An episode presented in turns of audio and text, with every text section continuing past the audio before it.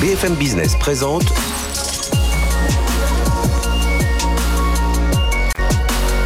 le magazine de l'accélération digitale. 01 Business avec Frédéric Simotel.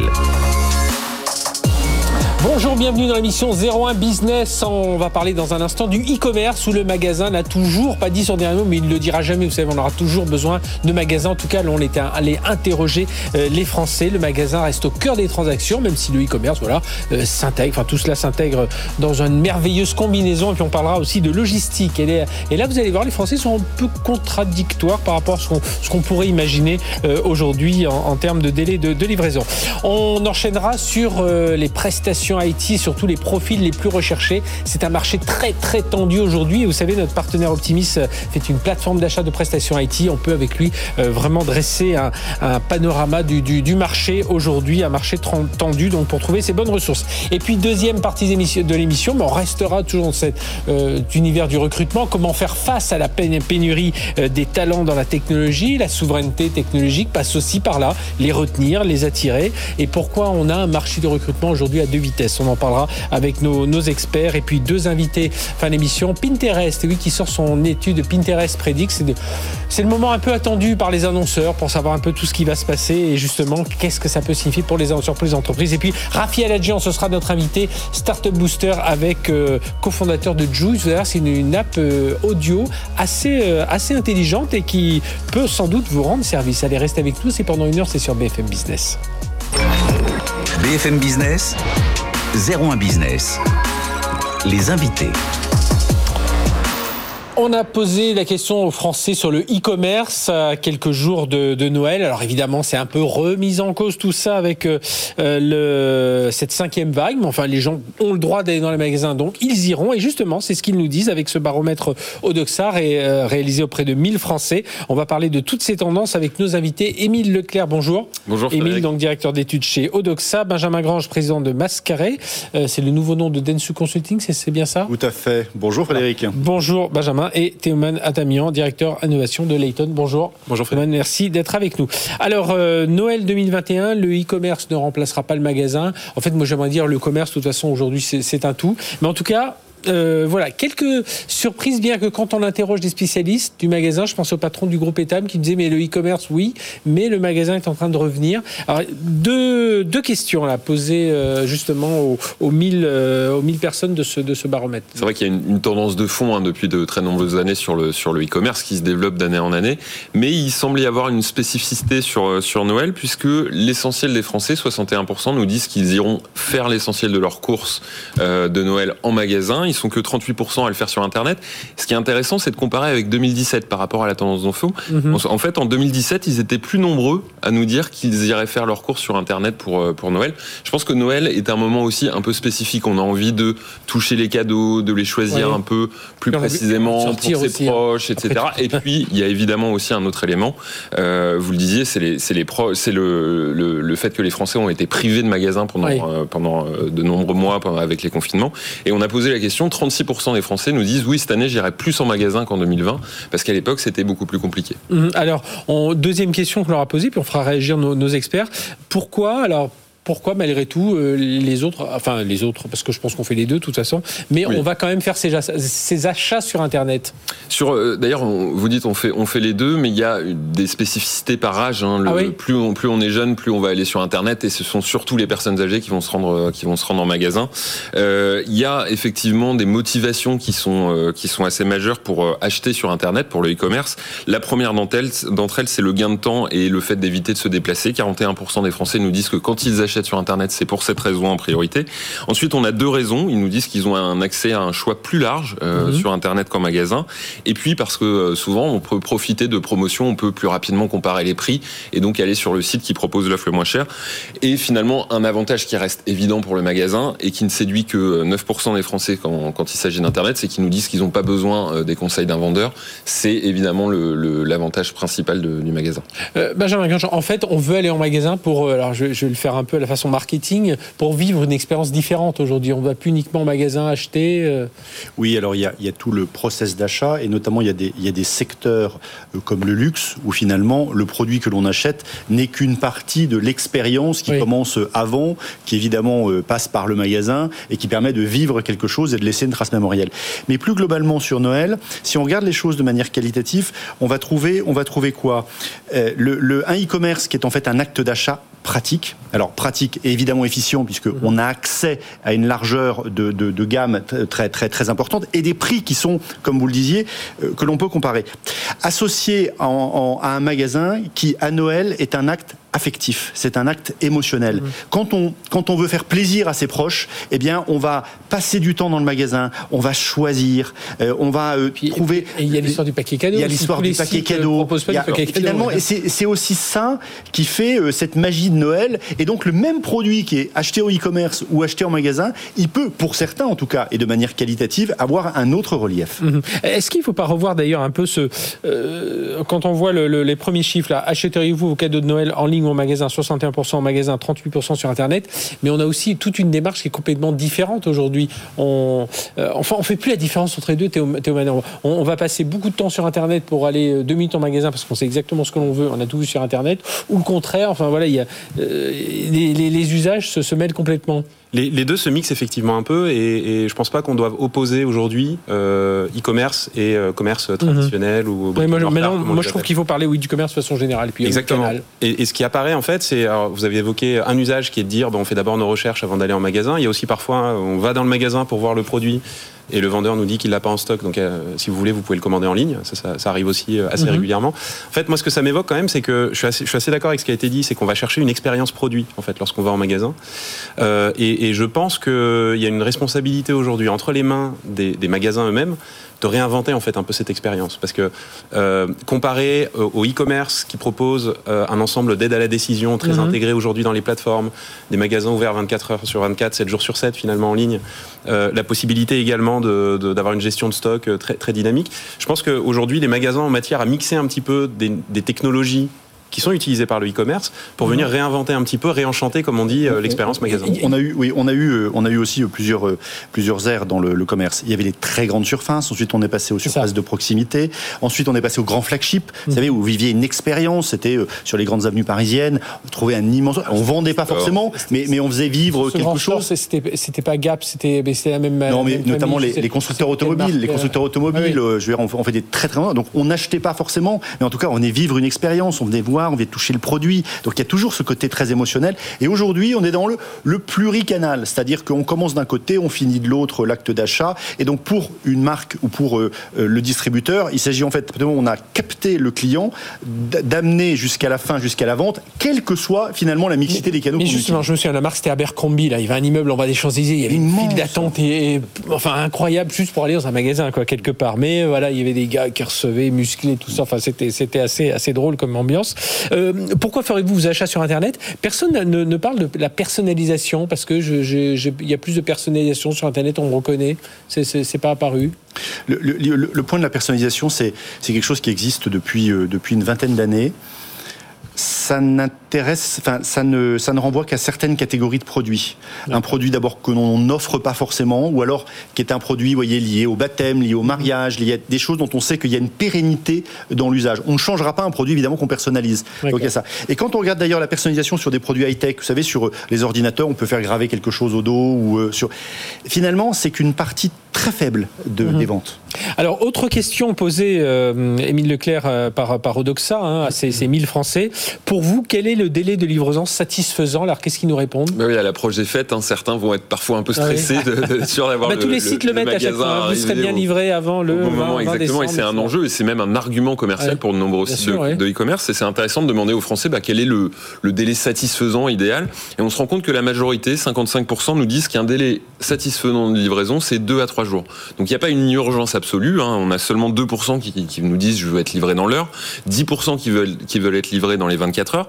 Et ce qui est intéressant de noter aussi, c'est qu'on a quand même 21% des Français, donc un Français sur cinq, qui me dit je m'en moque à partir du moment où je suis prévenu et je sais exactement moi, c'est les, C'est les deux points importants, ouais, je pense. et, et, ça, je pense que c'est un élément qui peut monter aussi dans, dans l'esprit de, de, nombreux Français, parce qu'on va le voir après, il y a aussi des préoccupations qui sont liées aux livraisons. Et donc, est-ce que c'est vraiment si urgent? Est-ce qu'on veut Est-ce qu'on veut le produit tout de suite maintenant? Pas forcément, pas dans tous les cas. Dans certains cas, oui. On parle des achats de Noël, on rappelle, pas, hein, on parle pas forcément des courses au, au, quotidien. Euh, euh, est-ce que ça veut dire que euh, c'est pas la peine de se battre sur le, dernier cas, enfin ceux qui veulent faire les livraisons en 15 minutes? Alors encore une fois, là on est un peu plus sur les achats de Noël, donc euh, euh, oui, ce qu'on veut c'est les avoir avant le 20 décembre surtout, et, mais voilà, on n'est pas à les recevoir dans, le quart d'heure. Est-ce que, ça vous étonne? C'est les deux chiffres à retenir. 55% hein. des Français c'est de 2 à 3 jours de livraison, et puis je trouve que c'est important, un Français sur 5, moi, du moment que je suis prévenu, si on me dit c'est dans une semaine, du moment que je sais que ça va arriver euh, et que je suis certain que ça va arriver, euh, c'est bon. Est-ce que, est que ça me surprend pas vraiment? Parce que effectivement dans les usages, euh, quand on regarde le, le, type de produit souvent qui est commandé, surtout pour Noël, effectivement, est-ce que j'ai besoin d'avoir mon puzzle, ma poupée Barbie, le cadeau pour mon père, etc. demain ou ce soir? Clairement non. Alors aujourd'hui, on a des plateformes qui euh, donnent peu le choix finalement aux consommateurs aussi, sur mhm. d'Amazon, ah etc. Les livraisons à partir du moment où vous êtes Prime, vous l'avez dans la journée. Oui, c'est difficile de dire, c'est pas prioritaire. Euh, par contre, ce qui, ce qui, ce qui m'interpelle un petit peu, c'est que cette notion de délai de livraison, elle est quand même, on, parlait, on parlera tout à l'heure des impacts mhm. du e-commerce, mais c'est l'élément le plus impactant quasiment sur l'impact écologique en fait, le délai de livraison. Entre, entre, entre une livraison d'une heure et une livraison d'une journée, on émet huit fois plus particules fines, etc., sans compter encore plus euh, les notions d'emballage qu'on ne peut pas mutualiser. Et, on, va, on, va, revenir sur Juste un mot, Benjamin, on va revenir sur ces chiffres. juste un mot, euh, ça fait en fait 20 ans qu'on est à peu près dans les mêmes impératifs de livraison. Je vous signale qu'il ah y, a une vingtaine d'années, parce que vous vous souvenez, mais on parlait du 48 heures chrono, qui était une marque à l'époque de, ah VPC, qui, a, qui, a, installé finalement un standard, un standard de fait sur une livraison en 48 heures. On n'en est jamais vraiment sorti. Et d'ailleurs, si à l'époque ça, ça a pu se faire, c'est parce qu'il y avait des partenaires logistiques qui étaient là, qui étaient là au rendez-vous. La Poste en particulier. Et donc, on, reste quand même un pays de logistique. Et si le e-commerce se développe si vite, c'est parce qu'il y a des logisticiens qui sont en France de grande qualité. On peut s'en, on peut s'en féliciter. Sur la visibilité, un mot, un mot, c'est le fait de donner finalement de l'information sur quand ce sera livré. On est typiquement dans le marketing de la frustration. C'est-à-dire, mmh. quitte à ce que on ne puisse pas livrer plus vite ou qu'on ne veuille pas livrer plus vite parce que ça coûte trop cher, eh bien on va donner de la visibilité. C'est pareil que quand vous êtes sur le périphérique, vous êtes dans les embouteillages et on vous dit la porte d'Orient, 45 minutes. Il y en a pour 45 minutes, exactement. Euh, les problèmes, alors quels sont pour vous les problèmes? Alors Théo nous l'a un peu dit, euh, bah, l'empreinte carbone, tout ça, ça revient.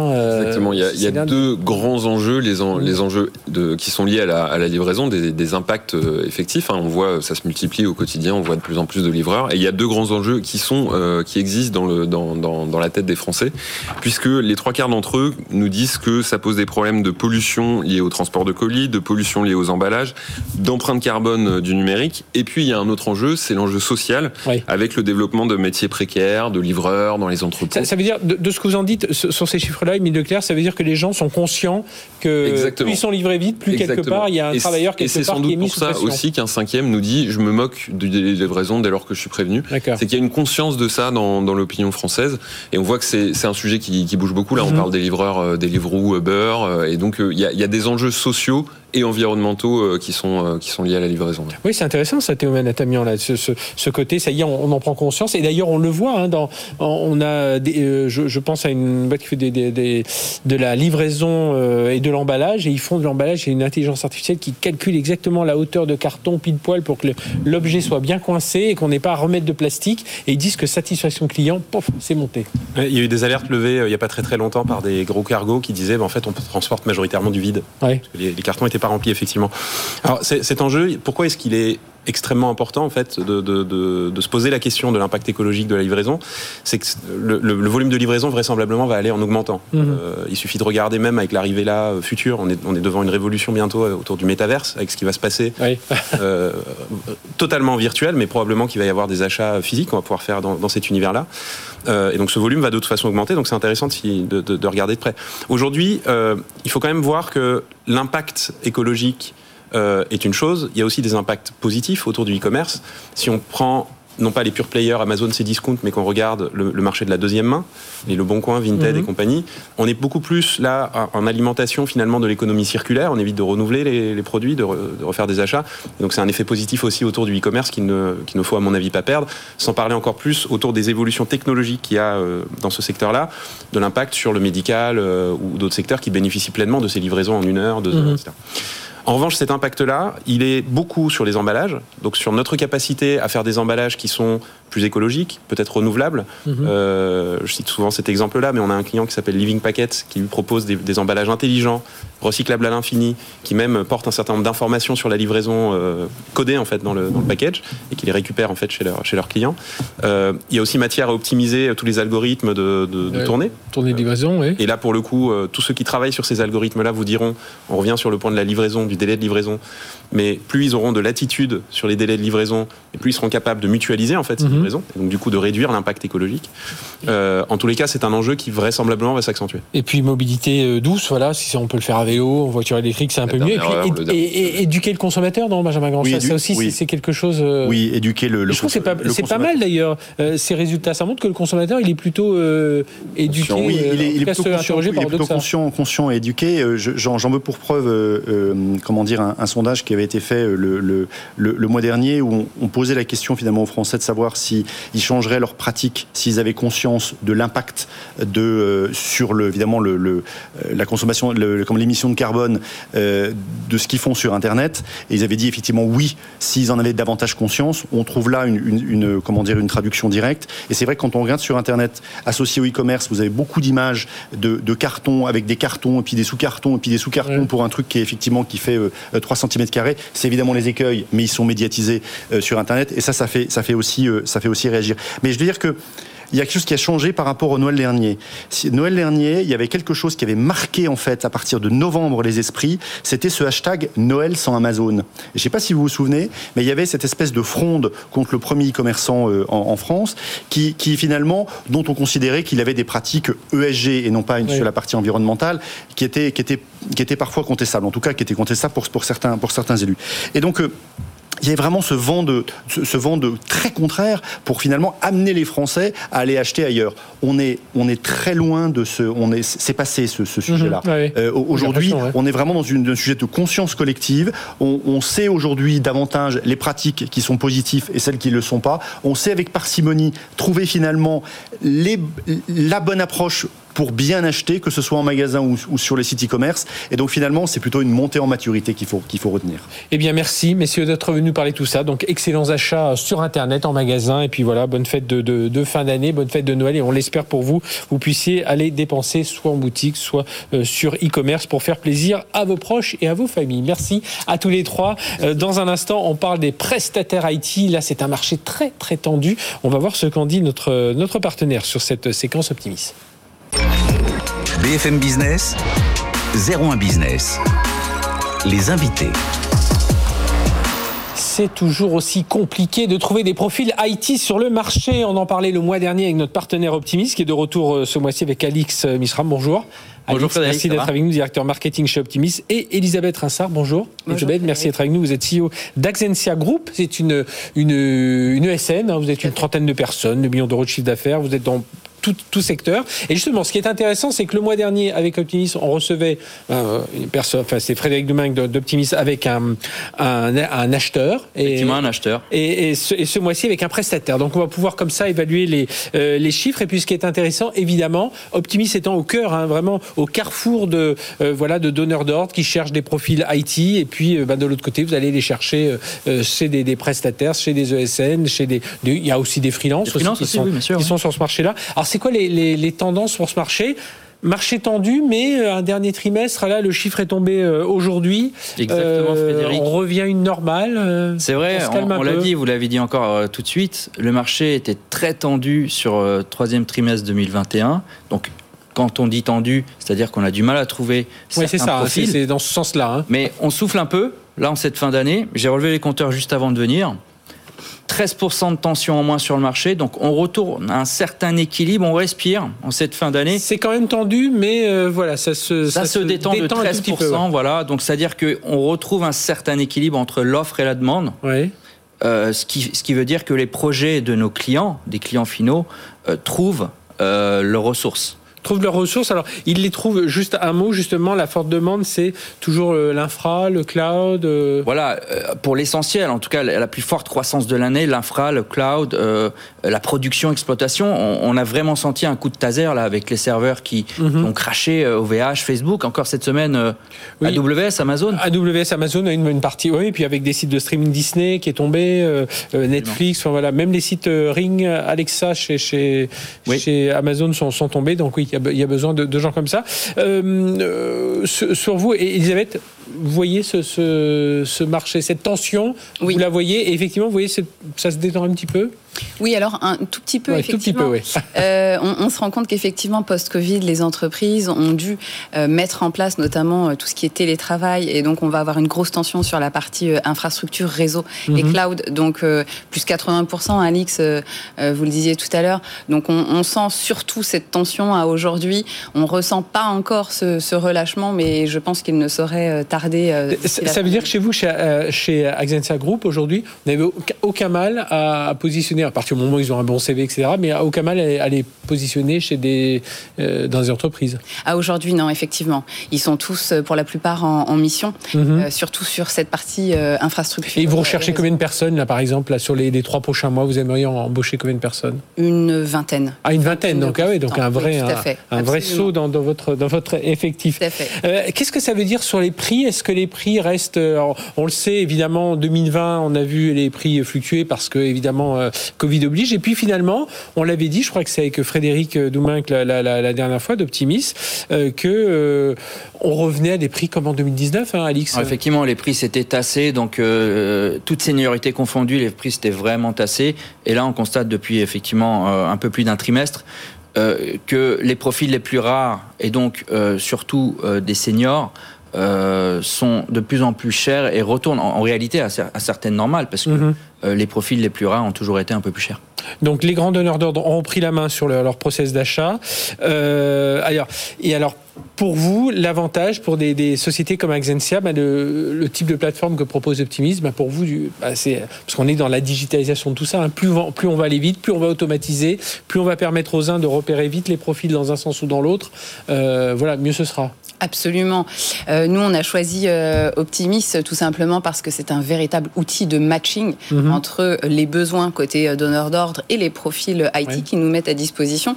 Donc, effectivement, pour nous, c'est un véritable facilitateur et accélérateur. Oui, parce que moi je, moi, je parlais de profil, mais c'est faut vraiment parler de profil face à une mission. Enfin, c'est vraiment ça qui. Tout à fait. L'un va avec l'autre et, le positionnement d'Optimis est tout à fait pertinent en ce sens où il nous offre les deux.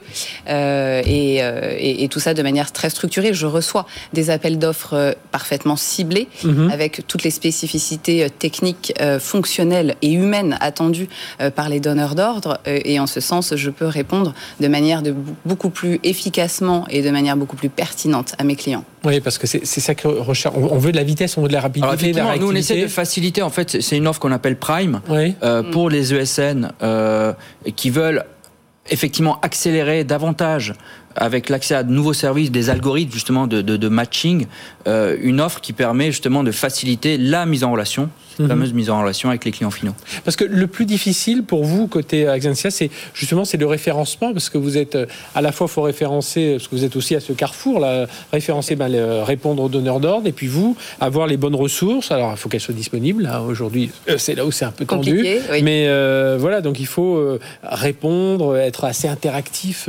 Absolument. On a besoin d'agilité, de réactivité et, un outil comme, comme celui d'Optimis nous permet d'avoir toutes les datas, si vous voulez, sur une seule plateforme. Mhm. Et au lieu de, perdre du temps sur différents acteurs, on a la, mutualisation en définitive de tous ces sujets qui vont nous permettre de gagner en réactivité. Avec, on le disait, parce qu'on grâce à ce baromètre, on a aussi un, indicateur sur les prix. Et pour vous, c'est important, j'imagine, Elisabeth Rinsard, parce que voilà, payer au bon prix, euh, parce qu'il faut quand même que vous viviez, euh, que vos, euh, les les, ingénieurs, les, techniciens que vous faites vivre, les développeurs, ben, vivent aussi. Enfin voilà, il faut trouver le juste équilibre. Oui, absolument. On a une grosse tension là sur, euh, sur les prix. On parle d'une augmentation de, de 5%. Euh, concrètement, nous, on fonctionne avec nos consultants salariés qui sont exclusivement euh, seniors. Donc, on est sur des profils confirmés. Effectivement, on a un TJM, un taux journalier moyen qui, qui est en, en, augmentation constante. Il nous reste quelques secondes pour conclure. L'actu optimiste, c'est vous allez passer à la crypto-monnaie. Alors, effectivement, on a, on a décidé de proposer cet accès à cet abonnement Prime aux meilleurs prestataires de la plateforme om avec un paiement en crypto-monnaie. Donc demain, ils pourront payer en bitcoin, en Shiba Inu ou autre. Euh, avec d'ailleurs une remise de 50% pour les inciter à se familiariser avec ces nouvelles technologies. Ah bah c'est une bonne idée ça. Bah, on va on va suivre. Ben, vous nous direz la prochaine fois si justement ça ça ça, ça, a, matché justement tout Exactement. Merci à tous les deux. Elisabeth Rinsard d'être venue euh, témoigner. Donc CEO d'Axensia Group euh, ESN donc spécialisé avec beaucoup de consultants seniors. Vous l'avez dit et vous je recherchez déjà 20 personnes. Vous êtes 30, vous recherchez déjà 20. bah tiens ça donnera l'occasion peut-être de venir chez nos amis de BFM avec vous qui sont toujours dans le recrutement. Alix Mishram, merci, merci d'avoir été avec nous, directeur marketing chez Optimis. On se retrouve dans un instant, on va continuer à parler tiens, recrutement puisqu'on va parler de cette pénurie de talent tech. On en parle là et bien on va en reparler tout de suite après avec nos invités. C'est tout de suite sur BFM Business. BFM Business présente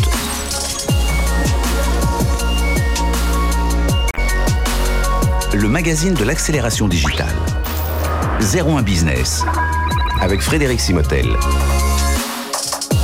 Allez, on est encore ensemble pendant une bonne demi-heure sur BFM Business. On parlait à l'instant de cette tension sur les profils tech, mais là on va en reparler avec nos invités. Comment faire face à la pénurie de talent tech? Est-ce que notre souveraineté technologique aussi passe par là, à voir euh, les retenir, les fidéliser Et puis pourquoi, euh, tiens, pourquoi il y a un marché de recrutement à deux vitesses? On va en parler avec nos deux experts. Euh, Mehdi Chouiten, bonjour. Bonjour. Vous êtes fondateur de DataTG, entreprise spécialisée dans la data science. En gros, de ce que j'ai compris, vous vous, permettez de, vous permettez de rendre l'intelligence artificielle plus, plus, plus visible, enfin plus, euh, plus facile à utiliser pour les entreprises. Hein. C'est un peu ça votre. Exactement. On permet effectivement de rendre l'IA plus facile à utiliser et plus compréhensible par des managers qui ne sont pas eux-mêmes data scientists. Oui, et on sait que combien c'est combien c'est compliqué. Et Stéphane Duret, bonjour. Bonjour. Stéphane, vous êtes euh, associé au groupe Magellan Partners. Ça, c'est un groupe. Euh, vous êtes, c'est 1400 personnes, c'est ça, les chiffres d'affaires, 170 millions d'euros en 2020. Euh, pénurie des talents tech. je disais à l'instant, alors on le sait, on a on a du mal à trouver. Et puis on parlera aussi des femmes qu'on a du mal aussi à, à, sourcer dans, cette, dans, cette, dans cet univers. Et euh, pour vous, je parlais de souveraineté, parce que souvent on parle de souveraineté technologique mhm. face aux GAFA, etc. Mais une souveraineté technologique aussi sur ses talents. Hein, Exactement. Aujourd'hui, on a, on a un véritable enjeu d'avoir euh, d'avoir euh, des compétences fortes sur notre territoire pour pouvoir répondre aux besoins. On vit une révolution significative. Hein. La révolution numérique aujourd'hui mhm. est, très en marche, très avancée. Nos, nos, nos clients, les entreprises françaises ont besoin d'aller vite. Euh, et pour aller vite, il faut avoir des compétences. Et, euh, ce vivier aujourd'hui est, un tout petit peu restreint par rapport à la demande du marché, tout simplement. Et donc, euh, il y, a, un véritable enjeu de, pouvoir euh, changer cette donne et aller plus vite sur la, transformation des compétences du marché. Et pour vous, c'est quoi les deux trois recettes là comme ça qu'il faut aller chercher là? Ben, Globalement, il faut euh, déjà peut-être faisable assez vite, on va bah. dire, sans repartir dans l'enseignement où il faudrait y aller plus tôt. Mais là, on sait bien.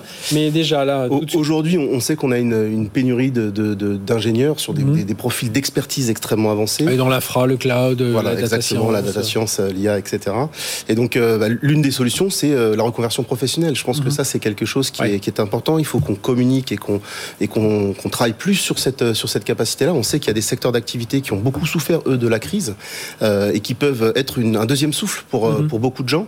il suffit d'avoir une petite volonté, je dirais, une petite culture technologique, une petite volonté de, de, voir quelque chose de nouveau. Et c'est des choses qui fonctionnent bien. Et vous avez raison de le dire, Stéphane Duré, de, de cette petite culture technologique. C'est pas la peine de repartir pour cinq ans d'études d'études d'ingénieur. On voit aujourd'hui, et j'imagine dans la data science, finalement, ce qu'il faut, c'est bien connaître le métier pour bien analyser les datas. Après, si on n'est pas le meilleur en algorithmique, on va trouver euh, un développeur qui, sera là, mais c'est un peu ça, non, Mehdi Schwitten Alors effectivement, aujourd'hui, un projet informatique au sens large, il comprend forcément une partie data, une, partie développement, etc. Donc on ne demande pas à une seule personne d'être euh, le mouton à cinq pattes qui maîtrise tout. Sinon on ne trouvera jamais. chacun, chacun son expertise finalement. Effectivement, les data scientists euh, s'occupe moins de data engineering et plus d'algorithmique, de prédiction, de, de réseau de neurones et ce genre de choses. Donc ça veut dire souvent on peut avoir des gens qui connaissent parfaitement le métier, qui seront beaucoup plus, enfin et pas forcément informaticien à la base, mais vers qui Et puis en plus avec les, nouvelles technologies de low code, no code, on peut arriver à les, à les glisser sans qu'ils aient euh, vraiment à se reformer euh, sur des, des, langages où là on peut comprendre qu'on soit un peu euh, C'est exactement ça. Il y, a toujours besoin de entre guillemets de rockstars de, de la tech qui sont mhm. vraiment experts en algorithmique, etc. Ça, effectivement, il y en a besoin, mais c'est pas la majorité des profils. C'est plutôt des gens effectivement qui ont, qui ont besoin de, de faire tourner des, des logiciels qui existent déjà ou des algorithmes qui sont déjà en production. Euh, et ça, effectivement, l'existence de plateformes low-code permet à ce genre de profil, voire même à des profils qui viennent d'autres métiers mais qui se sont reconvertis dans la tech, finalement de rentrer dans, dans ce secteur-là. Alors vous parlez de Rockstar, justement, Rockstar, ça veut dire qu'on les paye cher. Est-ce que finalement, parce qu'on a du mal à les retenir, on les paye pas suffisamment cher, nos, ingénieurs, euh, Stéphane Duret? Alors, il y a, y a, effectivement une. vous parlez en votre nom, vous n'avez pas parlé uniquement pour Magellan. Hein, non, non, non. Il y a, y a, au nom de la profession. Euh, exactement. Il y a une course sur le marché. Les talents sont difficiles à retenir.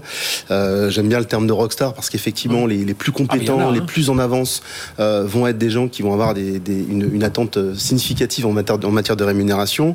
Euh, et donc, c'est vrai que pour les retenir, euh, les choses changent. C'est-à-dire qu'avant, on avait besoin d'avoir un environnement euh, très sympathique, avec beaucoup de beaucoup de choses qui étaient voilà, plein de plein de choses de ce type-là qui ont été plutôt amenées par certaines sociétés américaines.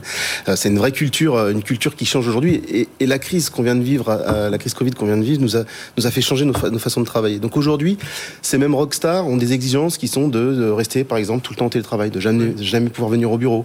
J'ai même un exemple de quelqu'un qui a dit je veux travailler entre telle station de métro et telle station de métro.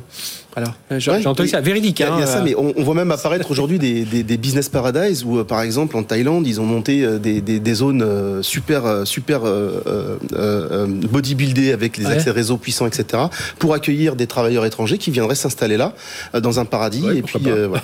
Et donc c'est vrai que c'est vrai qu'il y a, y, a, cet enjeu de, rétention des talents qui est extrêmement important. Donc le, le, le, le, je dirais la course, la course à la rémunération est un est un des mhm. éléments. mais il y a aussi des choses qui sont plus dans, dans la relation qu'on peut avoir aussi avec avec ces personnes-là. Ces talents-là veulent des, des projets intéressants, veulent des sujets qui vont les, les challenger, et donc on doit les alimenter à travers ça et des projets intéressants. Et moi, je trouve qu'il y a quelque chose sur lequel on devrait insister pour euh, fidéliser euh, et en attirer de nouveaux, c'est justement l'importance de tout l'écosystème que l'on a aujourd'hui. C'est vrai que faire travailler des ingénieurs, voilà, dans une dans une, une SN, une boîte de consulting, et leur dire voilà, vous avez accès à des startups, vous avez accès à des universités, des centres de recherche. C'est des choses, hein, j'imagine, pour vous, Mehdi euh, là chez DataTG, vous, vous pouvez euh, dire bah voilà, nous on travaille, enfin j'imagine que vous travaillez avec des centres de recherche, avec euh, des startups, avec des, grandes entreprises du consulting, des, grands comptes. Ça aussi, c'est attirant de se dire tiens, comme ça, si je veux rebondir, si je. Exactement. Opportunité de changer. Et ça, et ça en Thaïlande, j'ai peut-être pas tout de suite. Non. C'est un peu loin. Alors, c'est effectivement un, un, des enjeux de l'attractivité. Je pense que la Silicon Valley, ce qui fait que c'est attractif, c'est bien sûr des grosses euh, success story de, de start-up, mais aussi Stanford University et d'autres universités qui, qui créent en fait, euh, qui contribuent à cet écosystème. Alors nous, on contribue aussi à des universités comme Paris-Saclay par exemple, euh, et je pense qu'aujourd'hui, le travail qu'il y a à faire, c'est justement à la fois sur ce sujet de formation des ingénieurs, mais aussi un lien permanent entre les start-up et ces, ces, universités, écoles, etc., tout en garantissant en fait que les startups qui euh, éclosent en France restent en France sur la durée et que finalement, même si euh, une startup n'est plus une startup parce qu'elle devient une, une, grosse structure, qu'elle puisse rester en France parce que c'est ça aujourd'hui qui fait aussi qu'il y a une attractivité. C'est notre souci. Euh, je disais en, en, introduction, il y a un, dans le recrutement de la tech, on dit que c'est un marché à deux vitesses. Je sais pas lequel, Stéphane Duret. le marché à deux vitesses parce qu'effectivement, il y a la notion de, de, de, de ces super experts qui, euh, qui euh, eux tirent tout vers le haut avec une, une rareté de, de, de, présence, qui ont souvent un niveau de compétence très élevé, donc euh, avec un niveau de formation extrêmement important et avec une logique d'enrichissement permanente pour pouvoir rester au top. Euh, et puis il y a des métiers qui sont en train de, de, diminuer. Euh, on parle beaucoup du cloud, les métiers dans le domaine des infrastructures, la gestion des infrastructures par exemple. on voit le temps le temps d'embauche de ces, de ces profils-là qui augmente parce que effectivement il n'y a pas eu de reskilling sur les nouvelles technologies et donc on est sur une page qui est plus ancienne et, et, et de facto, c'est pas ce que demande le marché aujourd'hui. et c'est là où la formation. Pardon, oui, je vous ai C'est pour ça qu'on a ce marché à deux vitesses, parce mhm. qu'effectivement, il y, a, y, a, y, a, un drive qui est tiré par, par tout un tas de technologies un peu pointues. Et là, j'insiste vraiment sur cette notion d'expertise, en fait, qui est très importante dans l'équation, versus des, des, des, des, des activités qui sont un peu plus anciennes et qui ont donc plus de mal à trouver leur Dans l'équation, c'était important. Vous parliez tout à l'heure l'histoire, mais c'est, je, je, enfin, je connaissais pas l'histoire de la Thaïlande. J'imagine, bon, il y a le cadre de vie, mais même sans, même sans aller aussi loin, dire permettre à quelqu'un de dire vous pouvez continuer à vivre dans, dans votre région, euh, euh, voilà, bénéficier de tout ça. Mais il y a aussi, je trouve, euh, quelque chose que demandent les, jeunes aujourd'hui, c'est tout ce qui est la qualification, les, les, les, formations. Enfin, j'entends des gens qui disent moi je viens, mais je veux être formé à AWS, mmh. à Azure, enfin voilà, parce que pour eux, ça fait une ligne de plus dans le CV et qui peut être importante par la suite. C'est un enjeu majeur, la formation, effectivement. Enfin, nous, on l'applique énormément à nos équipes. On, on, est très insistant sur le sujet parce que la formation, c'est ce qui fait qu'on devient meilleur mmh. dans, notre, dans notre job.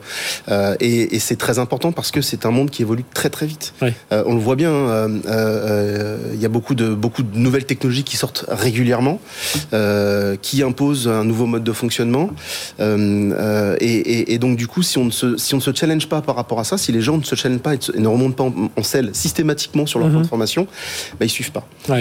et, en plus, ces grands acteurs de la technologie qui, qui, drive un peu tout ce, tout ce marché ont une capacité d'innovation qui est colossale. Et donc, ils, ils, ils, ajoutent, ils inventent, ils rajoutent des choses systématiquement dans leur catalogue de savoir-faire qui, qui, nous imposent de, de, courir après cette, cette dimension-là par la formation. Alors, il y a ces formations, et puis il y a, j'imagine, chez vous, euh, chez DataTG, Mehdi Schwinten, il y a ces parties soft skills aussi. C'est bien d'embaucher des gens euh, bons, super compétents, tout ça, mais il faut qu'ils qu'ils puissent euh, travailler en équipe. Enfin voilà, tout ce qu'on peut imaginer. Exactement. Alors, ça, c'est un point important aussi. C'est un enjeu crucial en fait de l'intelligence artificielle, effectivement, parce que c'est une technologie que peu de gens comprennent. Euh, quand on rentre vraiment sous le capot, les gens ne comprennent, comprennent, pas forcément toujours ce qu'il y a en dessous.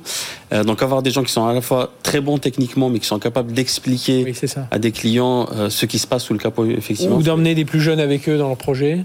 Voilà, c'est aussi un, un, vrai enjeu.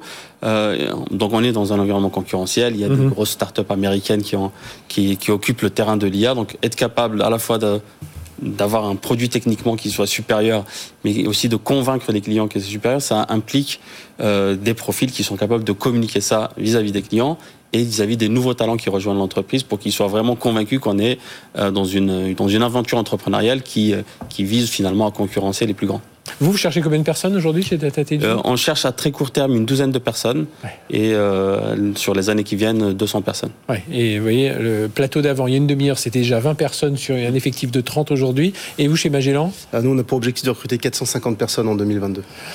Bon, et eh ben voilà, hein, c'est quand même euh, c'est au beau fixe l'emploi. Enfin, je veux dire au beau fixe pour ceux qui vont qui, qui vont se former, mais encore faut-il avoir tout ce sourcing, hein, ces ressources. Et c'est là où il y a beaucoup de travail à faire. Mais moi, je crois beaucoup à ce que vous avez dit, Stéphane Duré, c'est le euh, oui la requalification, la reformation, amener des gens qui, euh, ben voilà, on a vu une industrie chimique qui a eu du mal, une industrie, enfin il y a d'autres industries qui ont du mal et réussir à amener tous ces ingénieurs ou alors des gens qui n'ont pas du tout cette formation d'aller, ben ouais, pourquoi pas vers la data.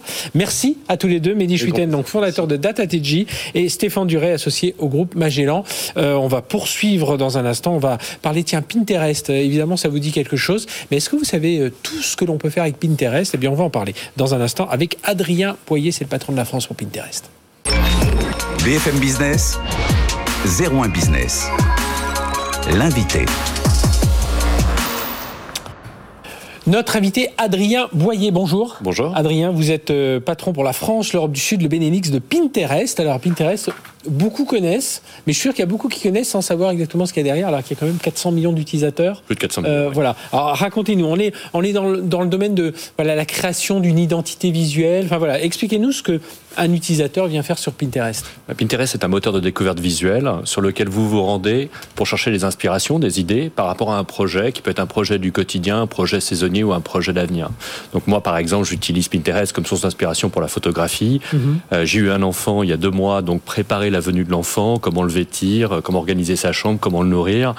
Euh, après, euh, ça peut être également un projet de déco d'intérieur, de voyage ou autre. Et donc, notre idée, notre mission, c'est de vous donner des inspirations qui soient les plus personnalisées, les plus utiles, les plus locales par rapport au projet que vous entreprenez, pour que vous puissiez un moment poser votre téléphone et réaliser cette inspiration, cette idée, ce projet dans la vie réelle. Et puis, je, je disais, ça fait 400 millions de personnes dans le monde qui utilisent, ça fait une masse de data que vous, que vous récoltez sur lesquelles vous pouvez pouvez justement jouer à cet effet de, de, personnalisation. Aujourd'hui, c'est quoi le, profil, l'audience de, Pinterest? Oui, alors ce qui est particulier dans le comportement, alors on a 70% de femmes, 30% d'hommes, mais la croissance est tirée par les hommes, la génération Z et les millennials. Donc euh, vous voyez que le mix est en train d'évoluer. Après, il y a un élément qui est assez particulier de la plateforme, qui est que vous venez sur Pinterest pour chercher des inspirations par rapport à des projets d'avenir. Mhm. Et donc ça fait de Pinterest un laboratoire d'insight prédictif qui est assez unique, puisqu'en fait chaque jour vous avez des millions d'utilisateurs qui font des milliards de recherches par rapport à des projets de maturité différentes, qui peuvent être un jour, qui peuvent être un an.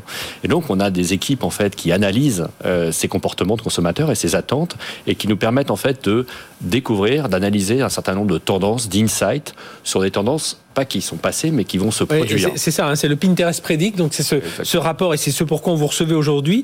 Euh, donc c'est vous repérez plus de 200 tendances, hein, mais futures. C'est pas, c'est-à-dire on parle pas de 2021, euh, le passé. Non, on, se projette en disant, alors c'est quoi les, les, tendances autour et puis autour de multi euh, multi domaines et donc pour les annonceurs, pour les entreprises, ben, c'est intéressant de, comprendre un peu ce qui peut se passer. Alors c'est devenu un événement, c'est la huitième édition. On, chaque année. c'est vrai que je regardais, c'est très attendu. Hein, je lisais pas mal d'articles dessus.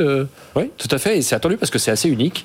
En fait, en fin d'année, depuis 8 ans, en fait, on produit ce catalogue de tendances. Alors cette année, c'est le plus conséquent puisqu'on a plus de 175 tendances mhm. en fait qui ont été produites à travers tout type de catégories et ce sont les tendances qui vont se réaliser en 2022 que vous allez découvrir sur Pinterest en avant-première. Mhm. Ils ne sont pas encore réalisés. Donc vous allez voir ce que, ce que les gens euh, ben voilà, vont chercher sur Pinterest, hop, on, on agrège tout ça, on, on fait tourner un peu d'intelligence dessus, et puis on dit voilà, dans, dans, dans, le domaine, je parlais de la mode, de la déco, de la cuisine, de, de tout. Oui, tout à fait. Donc par exemple, pour donner quelques exemples, dans la mode, euh, on va voir le retour du gothique euh, en 2022. On voit des recherches sur les pyjamas gothiques, les vêtements pour enfants gothiques, c'est assez ah voilà, particulier. et les tenues survitaminées. Il y a une envie de retour à la vie, et donc donc on va voir effectivement des couleurs très flashy, les robes bleues électriques ou des, euh, des teintes dégradées. Euh, il y a une envie de célébrer euh, mhm. tout qui apparaît très clairement sur la plateforme. Donc on va célébrer aussi bien un événement heureux, une adoption, une naissance qu'un divorce. On voit par exemple des recherches sur les gâteaux de rupture. Ah oui, bah, sont très forte croissance, ce genre de choses. Alors du, coup, ça veut dire quoi pour les annonceurs les, les, les, entreprises sont intéressées par découvrir des entreprises de. Bah, vous parlez des gâteaux de rupture, voilà, des entreprises de, dans la dans la pâtisserie, euh, dans la déco, dans le luxe. ils sont tous intéressés par toutes ces toutes ces tendances. Alors comment comment ça se passe? Comment ils récupèrent ces infos? Comment ils travaillent avec vous? Oui, mais donc vous avez par exemple une tendance sur euh, les bijoux, par exemple les bijoux à même la peau. Donc il y a une volonté par exemple de pouvoir mettre euh, des bijoux un petit peu sur sa peau directement. Donc il y a des implications directes pour euh, des marques dans la beauté. Mhm. Euh, comment repenser euh, le strass et les paillettes en maquillage dans les marques de luxe? Comment est-ce que vous faites apparaître peut-être plus de bijoux qui sont à même la peau ou même dans la pâtisserie des cadeaux, qui, des gâteaux par exemple qui peuvent être un peu plus festifs et incorporés dans leur design, dans leur et, Et ça veut dire que c'est ces entreprises qui vont être clientes de Pinterest et un, L'Oréal, enfin je sais pas s'ils sont clients, mais une entreprise type L'Oréal, comme vous parliez de cosmétiques, va, venir vous voir, va être intéressée. C'est là où vous allez Exactement. trouver. C'est un insight sur lequel elle va construire une campagne publicitaire Mhm. Donc elle peut aller sur pinterest.com, euh, pinterestpredict.com pour voir l'étendue des tendances. On a également travaillé avec des créateurs à travers le monde pour qu'ils puissent incarner, montrer comment on peut exploiter mhm. ces tendances. On a également des conseils pour, euh, pour les entreprises. Et donc vous avez la possibilité de vous adosser à un badge, euh, par exemple Insight, et de, de l'utiliser en ciblage publicitaire. Donc si vous êtes intéressé par la tendance du gothique et que vous êtes une marque de mode, vous pouvez cibler les gens qui ont exprimé un intérêt par rapport à cette tendance. Et ça peut s'appliquer dans les domaines du voyage, de la maison, de la beauté, de la mode, et ainsi de suite plus, je trouvais ce qui était intéressant de vous recevoir là, c'est que par rapport à ces tendances, c'est qu'avec cette période Covid que l'on a connue, il y a des choses, ben, euh, voilà, il y en a deux, trois, je ne sais pas si elles auraient explosé, ces, ces tendances, euh, même s'il n'y avait pas eu le Covid, mais euh, voilà, il y a des choses quand même, vous devez voir. on aurait pu dire on est un peu dans le, le suivi de chaque année, mais là, d'après ce que vous dites, dans beaucoup de domaines, il y a beaucoup de ruptures. Oui beaucoup de ruptures. Il y a une, volonté à la fois d'un retour à la vie éclatant, euh, décomplexé.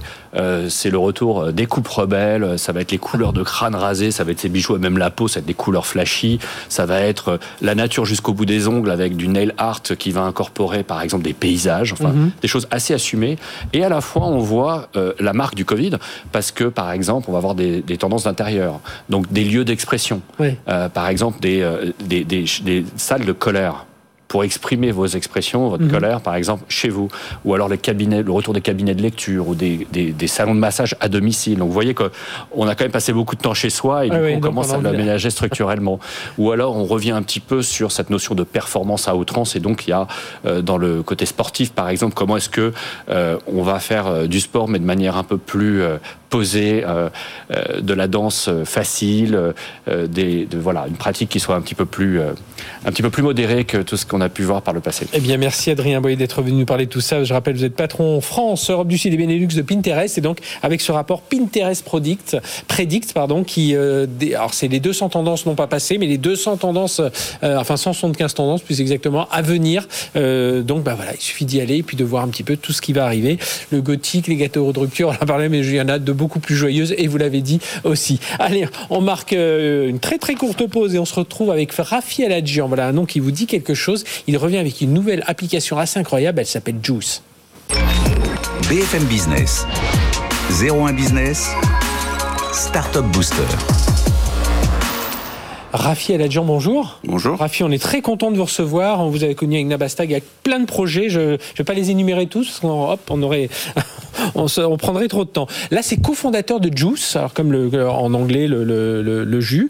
Euh, c'est une app audio, alors je vais dire intelligente, proactive, interactive, personnalisée, contextuelle. Dites-nous ce que fait Juice et puis surtout, d'où vous est venue l'idée de, de, de, ce, de cette appli audio?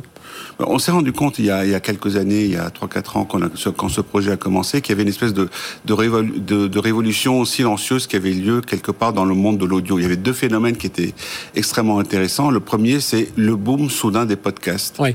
Euh, ce qui était intéressant avec les podcasts, c'était avant tout que ce soit un, que c'est que c'est un phénomène bottom-up. C'est que voilà une techno, les podcasts qui existent depuis 20 ans, exactement sous la même forme, ou dans laquelle il n'y a eu aucune innovation. Et soudain, les gens ont eu une aspiration spontané euh, vraiment un appel des utilisateurs, donc c'est pas c'est pas une, une, offre nouvelle, euh, à, à, écouter des podcasts. Donc les gens se sont rendus compte qu'ils avaient des oreilles. On appelle ça le réveil des oreilles, et, et, et, et qu'il y avait un sens à consommer des choses avec ses oreilles. Que à force d'être saturé d'informations qu'on visualise sur des écrans où, notre regard est sollicité, il y avait tout ce pan, que, ce, cette couche qu'on pouvait consommer avec les oreilles qui était euh, qui était extrêmement intéressante à explorer.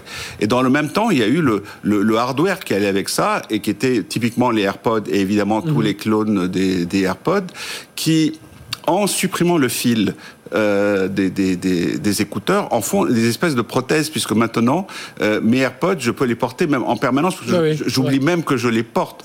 Euh, et en plus il y a ce mode qui s'appelle le mode transparent qui fait que j'entends à la fois euh, le, le, le, bruit ambiant dans lequel je suis plongé et le son. Donc j'ai une espèce de superposition de son entre. Donc je ne suis pas coupé. Ce n'est pas les, les casques d'antan qui étaient des espèces de bulles dans lesquelles je m'enfermais. Mhm. C'est l'espèce de surcouche de son qui peut s'appliquer sur tout ce que je peux faire. Et donc le principe, c'est quoi? Ça va être de proposer, euh, pas du podcast, parce que ça des autres fois, mais un, un contenu euh, personnalisé, enfin euh, voilà, quelque chose où il y aura du, du son, de, enfin il y aura évidemment du son, il y aura de la musique, mais il peut y avoir des news, euh, des infos sport. Euh, voilà, donc Juice est un, est, un, est un compagnon audio mhm. qui va agréger dans un flux unique, unique et personnalisé pour chaque utilisateur, à la fois des news, l'actu au fur et à mesure qu'elle tombe, des podcasts qui sont courts, intelligents, intéressants et, et, pertinents avec ce que j'écoute, la musique que j'aime, celle que j'aime pas, quelqu'un, ce qu'un programmateur a décidé comme moi, des services pratiques qui s'adapte à l'endroit où je suis, euh, la météo exacte de l'endroit où je suis, le rappel de mon agenda, etc. Mhm. Tout ça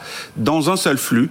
Euh, ce qu'on espère euh, apprendre à faire aussi. J'ai pas basculé de, ben, de l'after foot RMC pour aller écouter le foot à la musique sur Spotify. Vous allez récupérer un peu tout ça. Et alors comment je vais configurer? Je vais aller sur l'appli et je vais dire moi j'aime bien le foot, la science, la tech. voilà. Enfin, je vais mettre un peu toutes mes préférences et puis il va aussi me proposer des choses? Voilà, la première fois que, que, que, que vous arrivez sur Juice, vous dites, euh, voilà, je veux ça, ça, ça, ça, ou, ou aussi ce que je n'aime pas. Par exemple, mhm. j'aime le sport, mais je déteste la F1 et je déteste le golf. Ne me parle jamais de F1 ou de, ou, de golf, donc je peux aller à ce niveau de, euh, de précision, euh, de détail. Et Juice va me construire une espèce de, de, playlist ou de programme uniquement pour moi, dans lequel il va jouer des choses que j'aime, mais aussi me faire découvrir des choses. Oui, c'est ce que j'allais vous dire. Est-ce que le risque, c'est de pas s'enfermer dans sa musique, ses news euh, machin, alors que parfois, oui, on se dit, tiens, euh, bah, notamment dans la science, tout d'un coup, on va se passionner pour euh, quelque chose auquel on n'aurait jamais pensé avant. Voilà, on est, on est dans une approche que, que nous, on appelle l'interactivité négative, qui est, on vous propose des choses, on vous montre des choses, on vous, fait on vous fait découvrir des choses, mais vous avez le droit de dire que vous n'aimez pas. Mhm. C'est-à-dire qu'on va vous proposer des nouveaux podcasts que vous connaissez pas et vous allez dire, bon, ben non, ça, j'aime pas, c'est pas la peine de, de, me le refaire. Ils viennent d'où tous ces contenus? Donc ces contenus, on va les chercher. Alors pour partie, c'est des euh, c'est des fils de d'infos d'un ensemble de, de médias, euh, dont BFM, la presse, euh, etc., qui sont des, des contenus textes qui sont lus par ce qu'on appelle notre rédaction virtuelle, qui sont mi-journalistes, mi-robots. il y a des podcasts qui sont qu'on sélectionne parce que leur contenu est court et intéressant et percutant et, et qui, qui, qui rentre dans notre programmation. Et la musique provient de votre compte Apple Music, euh, euh, Spotify, etc. Donc on fait un travail d'agrégation et de, et de et d'uniformisation de l'expérience. On apporte aussi la possibilité à l'utilisateur d'avoir une, expérience interactive, c'est-à-dire que lorsque vous avez entendu une info, par exemple, vous pouvez dire bah, dis-moi en plus, euh, j'entends un truc, ça m'intéresse, et là on va développer le sujet. C'est comme si vous. C'est là où elle est intelligente. C'est là que vous. C'est comme si vous cliquiez avec la voix sur, euh, sur, sur une info, c'est-à-dire que vous rendez vraiment l'audio, vous ramenez l'audio au niveau de ce à quoi vous êtes habitué sur un écran, c'est que vous lisez un truc, si c'est intéressant, vous cliquez dessus. En audio, vous pouviez pas le faire, c'était vous aviez, vous étiez frustré. Là, vous pouvez vraiment naviguer dans l'info avec, euh, avec votre voix ou à travers votre, votre écran. En tant que business model, comment vous gagnez euh, votre vie là, avec Juice et avec euh, cette application? Alors, c'est un business model extrêmement canonique. D'une part, c'est des modèles de, de, de, de, publicité ou de communication avec quand même des formats qui sont très, très particuliers parce qu'on peut personnaliser le message à l'échelle d'un individu. On peut la rendre contextuelle, c'est-à-dire que si vous passez, euh, je sais pas, place de la République et qu'il est midi, on va pouvoir vous, vous, recommander quelque chose de, de, de, euh, de, particulier. Comme ce sont en partie nos, nos journalistes virtuels qui parlent, donc le, le, message est construit euh, sur mesure pour vous, donc ils peuvent vous dire exactement la chose qu'il vous faut euh, mhm. pour vous. Et en plus, ils sont cliquables, c'est-à-dire que vous pouvez mettre des call to action directement dans, dans, dans, le message. Vous n'êtes pas obligé de dire maintenant tu vas aller sur telle URL mhm. ou quelque chose qui est externe à la, à la voix. Vous pouvez obtenir plus d'informations voire demain euh, effectuer des achats directement avec votre voix. Euh. C'est ça, le, la, la, prochaine étape, c'est effectuer des achats avec... Euh, voilà, c'est d'abord une première étape, plus d'informations et ensuite aller, mais un peu comme sur votre fil d'Instagram où vous avez une image, on vous propose quelque chose, vous pouvez en savoir plus et peut-être aller jusqu'à l'acte d'achat. Bon, on peut que recommander de télécharger Juice. voilà, c'est l'expérience qui est unique. Donc la, seule chose, la seule façon de s'en rendre compte, ça ressemble à rien que vous connaissez déjà. Euh, télécharger Juice et tester Juice. Voilà. Eh bien, merci Raphaël Adjan d'être venu nous en parler. Donc, euh, on vous l'a dit, télécharger Juice et puis, euh, bah voilà, passer, passer de bonnes fêtes justement avec ce, type d'application intelligente et voilà, allez, tester, c'est la, meilleure des, la meilleure des conseils qu'on puisse vous donner. Merci de nous avoir suivis. On se retrouve la semaine prochaine, même heure, même endroit. D'ici là, excellente semaine sur BFM Business. BFM Business, 01 Business le magazine de l'accélération digitale.